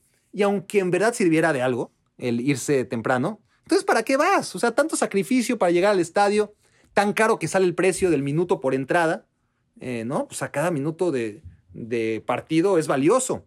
Y sobre todo en un mundial, ¿no? poner en riesgo el perderte minutos históricos para disque eludir el tráfico, ¿no? En fin, pero, la gente con la que uno va al estadio eso nunca lo entiende y, siempre parece tan ansiosa de salirse como si estuviera, no sé, en la reunión de compañeras de generación de la abuela, ¿no? Les urge irse. Y, y bueno, aunque yo soy totalmente, en este caso, Tim Isabel, soy de los que siempre se quedan hasta el final, pues también comprendía a Hugo, ¿no? O sea, estaban masacrando a su adorada selección española. Y él, pues, seguramente era muy sensible, ¿no? A esas imágenes tan explícitas de cómo Chile estaba sodomizando a la selección española. Y, entiendo que no quisiera que sus niñas vieran eso. Pero, pero la escena en las gradas de, de ver al Pentapichichi articulando con vehemencia y desesperación un vámonos tras otro, ¿no? Abriendo la boca porque no quería hacer un escándalo. Es, un tipo muy educado, Hugo Sánchez, ¿no? Y sobre todo en público. Y, le decía, vámonos. Dije, vámonos. Ante la rebeldía de su familia. Les, les, juro que fue un espectáculo muy superior al que pudieron ofrecer Alexis Sánchez, Arturo Vidal y, y compañía en el campo, ni, ni, hablar de los muertos de los españoles que tenían enfrente. ¿no? Lo, lo, que realmente estaba bueno era ver a Hugo Sánchez tratando de que le hicieran caso. Era mucho más divertido ver a Hugo que a los jugadores. O sea, imaginen a Hugo impaciente, desesperado, ¿no? Desde las escaleras que conducen al pasillo de salida. Y me acuerdo diciendo, uno, dos. Es que tendrían que ver el gesto que estoy haciendo, pero bueno, imagínenselo. Eh, y como respuesta, la impasividad de su señora, ¿no? Entonces, pues cuando vas en el dos, pues te quedan dos opciones, ¿no? O, o tienes que decir tres, y cuando dices tres, o te ves obligado a irte tú solito, o a volver a tu asiento con la cola entre las patas, algo que no iba a hacer Hugo Sánchez, o volver a contar desde uno, ¿no? Y entonces volvía. Uno, dos, nada. Y ahí seguía Hugo. Uno, dos. Y la señora Isabel ni volteaba a verlo, ¿no? Ella, ella quería quedarse hasta el final. Y hasta yo estaba incómodo, la verdad. Pero seguía siendo más divertido el asunto que incómodo. Al final, ya por ahí del, qué sé yo, minuto 73, 74, más por amor, ¿no? Que por sumisión, madres e hijas por fin obedecieron al padre de familia que, indignado por la derrota de España, por fin lograba huir de Maracaná. Ahora, no me pregunten cómo fueron los goles de Chile, que no me acuerdo. Sí creo recordar que uno de esos se lo traga Casillas. Quizás el otro fue de penal. Pero bueno, esa escenita de Hugo e Isabel fue sin duda el momento más memorable del partido. Vamos a un papelito más. Y dice Marine Stand Up, Speak Up, la cuarta baracnécdota del día, ¿verdad? Si no he perdido la cuenta. Es buena esta porque creo que define perfectamente a André Marín, que es un personaje, personaje con quien guardo buena relación, o guardaba buena relación, pero al que no he vuelto a ver ni, ni me ha vuelto a hablar desde 2009. Pero, pero bueno, vamos a viajar en el tiempo otra vez. Corría el año de 2004 o 2005. Yo estaba en España quienes sean nuevos en esto otra vez, em, pues estuve ahí un año de corresponsal. Más detalles disponibles en episodios anteriores de Baracnécdotas 1, 2, 3, 4, 5 y 6. A veces André me despertaba para pedirme una entrevista, pero rara vez me hablaba. Una vez me llama y me dice, Barack, ¿ves las pulseritas amarillas de Lance Armstrong que son una sensación? Mm, sí. Bueno, pues Ronaldinho y Nike van a sacar unas pulseras que dicen stand up, speak up en contra del racismo. Y yo, ok. Me dice Marín, persíguelas. Tienes que ser el primero en obtenerlas. Cuando las veas, compra 30 y me las envías a mi dirección. No a TV Azteca, por favor, a mi dirección. Bernard Shaw, bla, bla, bla, ¿no? Yo te las pago. Sí, sí, Andrés, eh, no te preocupes. Voy entonces al corte inglés, que es como el Palacio de Hierro o el Fábricas de Francia, versión española, y pues nadie sabe nada, ¿no? De las pinches pulseritas.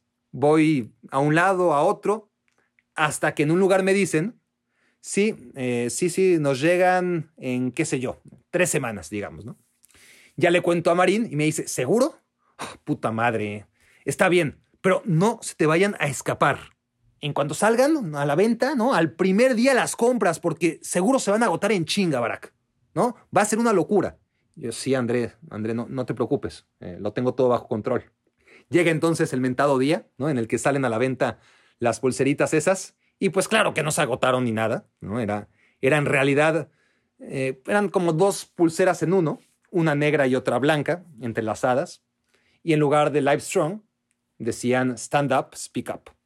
Entonces compró 31, digo, las 30 de Marín y la mía, pues, para apoyar la, la causa, ponérmela. Me acuerdo que costaban 2 euros con 50 céntimos las pulseras para un total de 75 dólares. Bueno, más la mía, 77 con 50. Se las mando a André por correo express, porque le urgían, quién sabe por qué esas chingaderas. y todavía me acuerdo que, que, me las paga, pero el cabrón me deposita 75 euros. O sea, tal cual lo que me costaron. Ya, ya, ya no les digo que, que, que me pagara la propina, o que me dijera quédate con el cambio. Eh, pero sí, o sea, me, depositó el equivalente en pesos, seguramente a la baja, ¿no? De esos 75 euros. Y nada más, y yo, ¿y la mensajería qué? ¿No? O sea, ¿qué pedo? Pero, pero bueno, esto se los digo a ustedes, a él no se lo dije, se la regalé. Se la regalé porque, bueno, en fin, me, me pareció mal detalle que no me pagara la mensajería, pero seguramente fue distracción. Y hasta ahí la anécdota. Bueno, hasta ahí por unos meses, porque aquí es donde tengo que introducir al personaje de Emita. Emita, creo que una vez ya hablé de ella, aquí mismo, era la secretaria de José Ramón. Uy de ti si la llamaba secretaria, eso sí. Ella se sentía alta directiva y te trataba como tal, ¿no? Te trataba como basura. A todos nos trataba fatal, pero a unos más que a otros. A menos, eso sí, que le llevaras regalitos, ¿no? Ya, ya saben. Emita, imagínensela así chiquitita, pero no saben lo brava que era. ¿eh? Era como, como cancerbero, ¿no? En las puertas del infierno de Dante. Eh, así era ella para pasar el filtro antes de entrar a la oficina de José Ramón. Yo que para entonces, ya regresando de España, tenía 24 años, a la mala ya había ido aprendiendo poco a poco a no ser pendejo y a entrarle al jueguito ese que, que me podría bastante de, de la hipocresía y los regalitos, pero pues ya saben, ¿no? Porque además el asunto aquí es que Emita tenía una responsabilidad gigantesca que impactaba directamente a nuestro salario, ¿no? Y, era la repartición de los partidos de fútbol y quienes hacíamos qué cosa en las transmisiones. Era vital estar bien con ella para tener un buen sueldo. Y yo aprendí el jueguito de, de cómo caerle bien, quizás muy tarde, pero bueno, eh, supe, supe hacerlo. Llegué de España, le compré unos aretitos, creo, se los llevé. Y ya saben, qué divinos, eh, muchas gracias por pensar en mí. ¿Cómo te fue en España? Bla, bla, bla. Y yo, muy bien, muy bien, muy bien, qué, qué bueno que te gustaron, Emita. Y entonces, en medio de la charla, Emita me dice, ah, porque me ve la, la, muñeca, ¿no? Ah, tú también tienes esa pulsera, mira. Y, y me enseña la suya, ¿no? La, la, la pulsera blanca con negro de Stand Up Speak Up. Y me dice, sí, mira, me, me la dio el año pasado André, se las envió Rafa Márquez desde España. Y yo, no mames, no mames. ¿Se acuerdan de Condorito, el cómic, ¿no? Que, que al fin se desmayaba. Bueno, me, me- me quedé sin palabras. No dije nada. Creo que solo me caí de espaldas al sonido de plop. Hazme el favor, Rafa Márquez, se las había. Para eso quería André Marín las 30 pulseras, ¿no? Eh, para entregarlas a quienes más le convenía, diciéndoles que, que se las había enviado Rafa Márquez y quitándome a mí todo mérito y encima sin pagarme los gastos de envío, el muy cabrón. Ay, bueno. Vamos ahora, antes de llegar a la quinta y última bar anécdota del día, a oír los audios, eh, las preguntas de nuestros primates fundadores, un par de ellas a través del audio. Empezamos con Enrique Hernández. Quisiera preguntarte sobre dos de los jugadores que están llamados a dominar el escenario internacional durante los próximos años, Kylian Mbappé y Erling Haaland. Quisiera saber, en tu opinión, cuál de los dos alcanzará un mayor nivel a lo largo de su carrera y si te los imaginas jugando juntos en algún club en el futuro. Es una gran pregunta, Enrique, ¿no? Y, y creo que mi respuesta va a cambiar muchas veces conforme a los acontecimientos. Lo digo porque mi postura hace un año era la de ni siquiera querer compararlos, ¿no? Pensar en Kylian Mbappé como un jugador mucho más completo, que no hay duda que lo es, y Holland, pues como un delantero letal, ¿no? Dos jugadores totalmente distintos, uno destinado a ganar el balón de oro, el francés, y el otro, pues nada más la bota de oro, que es una cosa distinta, ¿no? Como el noruego. O sea, Mbappé un poco como Messi y Holland un poco como Cristiano, siendo ambos pues destinados, a pesar de su gran talento, a quedarse muy, pero muy lejos de, de siquiera emular mínimamente el nivel al que alcanzaron Cristiano Ronaldo y, Lionel Messi durante tantos años. Pero bueno, eh, si alguien habría de ocupar sus puestos en el imaginario, pues sí, serían ellos, pero siendo jugadores de calidad muy distinta. Pero eso es lo que pensaba hasta hace poco. Ahora veo las cosas diferente. Creo que Kylian Mbappé corre riesgo de perder el piso, ¿no? Tiene ciertas actitudes cada vez más recurrentes que no casan con un chico de su edad, por más tiempo que lleve triunfando en la élite. Eh, creo que es buenísimo, estoy seguro que va a ser el mejor, pero ya no veo a Holland tan lejos, porque en Holland sí veo todavía esa, no humildad, ¿no? La, humildad no le define sino ese desparpajo, ¿no? Esa inconsciencia, ¿no? Porque siendo un jugador distinto, muy distinto, me parece increíble la autosuficiencia del noruego. Porque, porque no es solo su gol, es su velocidad endemoniada, insuperable, a pesar de su tonelaje, ¿no? Su, conducción y, y, sobre todo lo que les digo, esa insolencia. O sea, tiene miles de virtudes, pero es que es como si le diera igual el rival, el contexto, le da igual todo. Y aparte es un monstruo, ¿no? Desde la primera vez que lo vi en el Salzburgo lo definí más como un héroe de cómics que como un futbolista, ¿no? Como la mole, pero rapidísimo, o sea, inmenso. Y entonces esa insolencia, ese descaro casi insultante, ¿no? De agarrar a tu capitán, como lo hace una leyenda como Mats Hummels, y sangolotearlo de arriba abajo sin piedad en cada festejo de gol. Esas actitudes de comerse al mundo sin esfuerzo me hacen pensar ahora que podemos estar ante un goleador, un 9, como no hemos visto en décadas. O sea, o sea, Kylian Mbappé va a tener competencia en lo suyo. Seguramente va a ser el mejor. Pero ahí va a estar Jadon Sancho, ahí va a estar Ansu Fati y seguro un par que ahora ni en cuenta tenemos. Pero jugadores como Holland, no es que no haya ahora mismo, es que no ha habido nadie así. Quizás, diría yo, desde Gabriel Omar Batistuta. Pero bueno, pregúntame otra vez qué pienso en 2022 y a lo mejor ya tengo otra opinión, mi querido Enrique. Turno de Rubén Caballero. ¿Podrías, por favor, decirnos cómo fue tu salida de, TV Azteca y cómo fue el cambio para ESPN y posterior a eso, cómo fue mudarse de México hacia, hacia los Estados Unidos? ¿Cómo fue tu adaptación? Y si consideras que ha sido la mejor decisión o si consideras que hay algo que en lo que pudiste haberlo cambiado bueno, uno, de los papelitos, Rubén, habla sobre parte de tu pregunta, todo lo referente a mi salida de TV Azteca y llegada a ESPN, que es profesionalmente lo mejor que le ha pasado a mi vida, dicho sea de paso. Así que ya contaré a detalle en Baracnécdotas 8, 9 o 10. No sé, ya, a ver qué dice el azar, pero ya quedan pocos papelitos y ese es uno de los que no han salido todavía. De lo que sí te puedo contar aquí y ahora es de mi mudanza a Estados Unidos. Y es algo que yo buscaba desde hacía mucho tiempo, desde mis tiempos en TV Azteca. De hecho, soñaba con trabajar en ESPN, pero en ESPN Connecticut, porque veía a ESPN México, pues, la verdad, como un poco chafa en esa época. O sea, eran, eran tiempos donde apenas empezaban con Carlos Hermosillo, ya estaba Ciro seguramente, mi queridísimo Beto Murrieta eh, y alguno más. Pero yo soñaba con hacer comentarios de la Champions League, como Diego Balado Eduardo Vizcayart.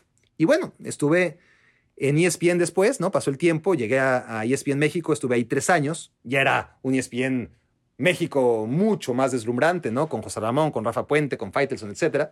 Busqué la oportunidad de dar el salto de todas formas y lo di, y lo di sin dudas alguna, ¿no? Sin, sin dudarlo, porque, porque significaba, uno, estar más cerca del fútbol europeo y alejarme por lo tanto, el fútbol mexicano. Me refiero en el análisis, ¿no? En, el trabajo del día a día. Y dos, más dinero, ¿no? Mejores prestaciones, etcétera. Bueno, y tres, la más importante, calidad de vida para mí, para mi mujer y sobre todo para mi hija que tenía cuatro años cuando cerramos la mudanza.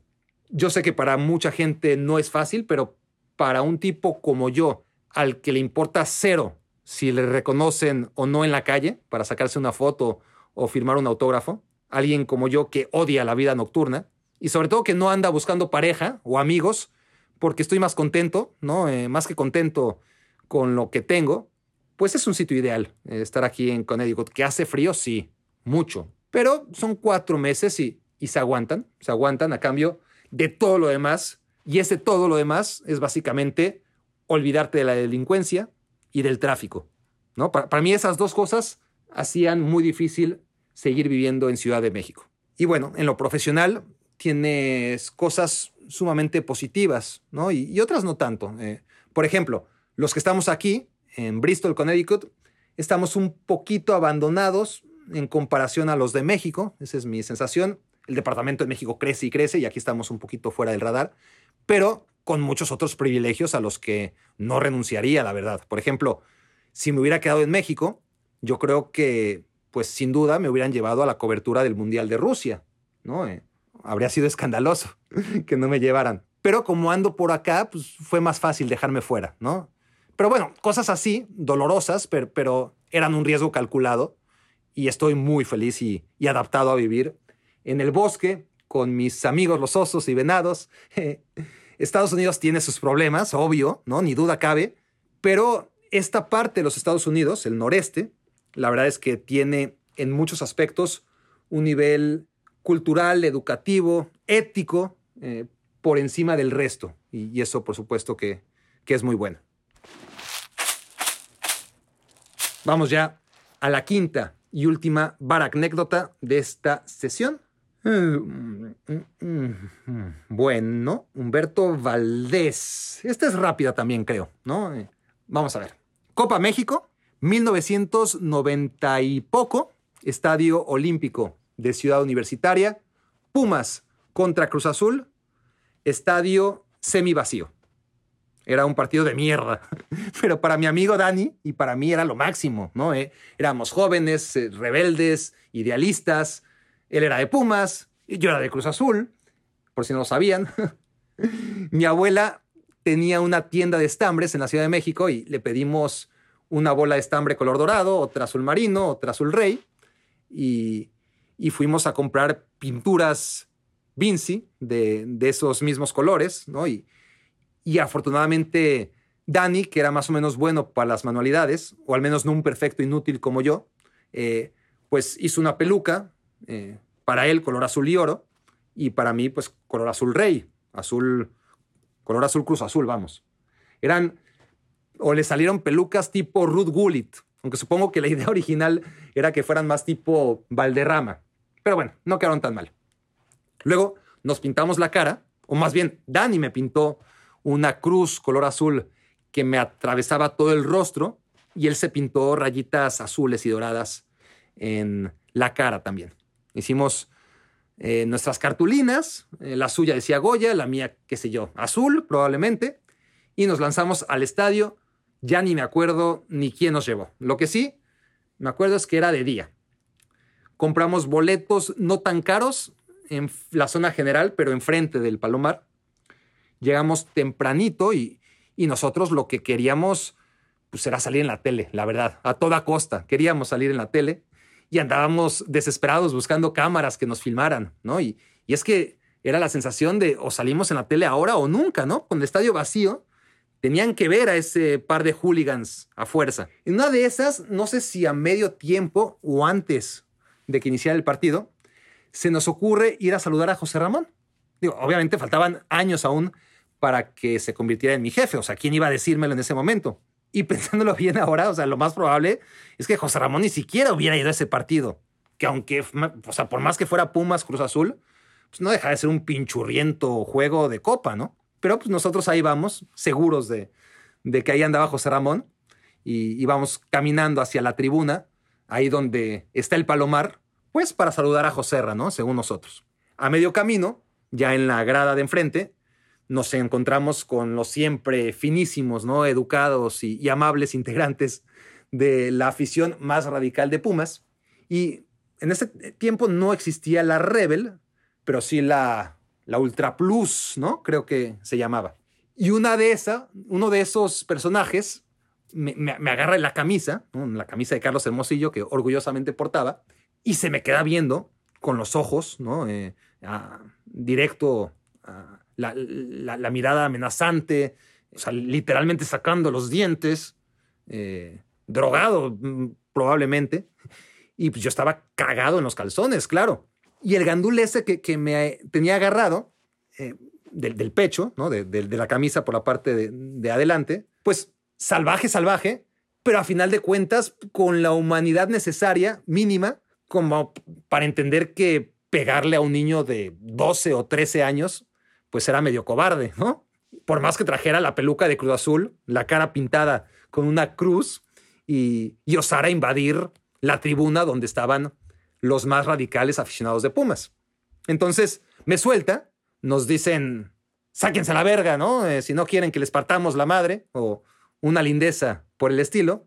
Y ahí nos tienes a mí y a mi amigo corriendo por nuestras vidas con todo y peluca ridícula volando al cielo. Pero, pero bueno, eh, esto es solamente para aderezar lo que realmente me marcó en ese partido, que fue al principio de este, justo antes del silbatazo inicial, yo en la tribuna general, lejos de la cancha, casi a la altura del córner, le grito a Valdés, ¡Valdés! ¡Valdés! Humberto Valdés, ¿no? E-, era un defensa central que no jugaba nunca, y en esa época menos.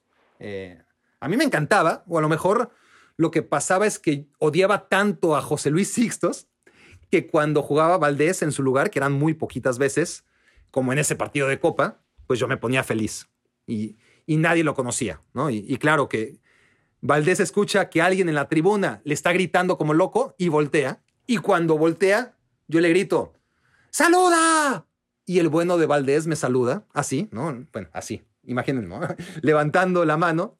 Y, y bueno, seguro que, que, ahora que me escucho a mí mismo es la anécdota más pendeja de las 50 que llevo, pero, o de las 50 de, que, que, que serán en total, pero para un niño de 12 años, que un futbolista de tu equipo justo antes del partido te salude, no al público, sino a ti, pues es que esa era la anécdota de mi vida, ¿no? Que, como pueden ver, pues había sido muy triste hasta ese momento, dicho sea de paso. Bueno, a ver, ahora me acuerdo, ¿no? Recién de, otra similar, por esos tiempos también, resulta que, que por aquellos días, eh, también me pasó algo muy bonito, especial, existía un directorio telefónico que era como la sección amarilla, de hecho era patrocinado o producido por la sección amarilla, pero con las páginas blancas y tenía los nombres de todos los pinches ciudadanos, ¿no? El, directorio telefónico. Bueno, de aquellos que, de, de, los nombres de aquellos que autorizaban que saliera su nombre y teléfono, ¿no? Entonces, un día estamos de ociosos, precisamente mi amigo Dani y yo, y se nos ocurre, pues, buscar gente famosa. Obviamente no encontramos a nadie. Y luego se nos ocurrió Bora. Y ahí estaba el cabrón, ¿no? en la M, después de Mendieta, Mendoza, Milla, Millán, Milutinovich, Tomic, Bora. O sea, o sea, ni siquiera le puso Belibor, ¿no? Que, que, es su nombre verdadero, y no Bora, que es el de cariño. Digo yo, para al menos hacer dudar a tetos desconocidos como nosotros que quisieran hablarle por teléfono nomás para saludarlo, ¿no? Si, si dijese Milutinovich, Tomic, Belibor, quizás nos lo hubiéramos pensado, pero es que no había duda. Decía Milutinovich, Tomic, Bora, ¿no? Y le marcamos y nos contesta. O sea, no mamen, Bora Milutinovich, ¿no? Era el técnico de la selección nacional. No, no es que estuviera sin chamba o que ya no fuera famoso, era el técnico del Tri. Y ahí estábamos Dani, mi amigo, ¿no? Y yo, cada uno en un teléfono distinto, la misma línea, obvio, saludándolo y diciéndolo eh, diciéndole que convoque a Mengano y a Sutano. Seguro, seguro que le dije que se fijara en Humberto Valdés, por ejemplo. Y el bueno de Bora, en lugar de colgarnos o mandarnos a la mierda, se puso a platicar con nosotros. Sí, ese creo que, que fue un momento equivalente al de Humberto Valdés cuando me saludó desde la cancha. Bueno, son, momentos eh, de, niño, ¿no? Eh, y como tal, espero que lo entiendan. Lo triste fue que al otro día fui a la escuela feliz, feliz a contarle a mis compañeros y, cuando se los conté no me creyeron. Espero que ustedes me crean. Ya sería el colmo.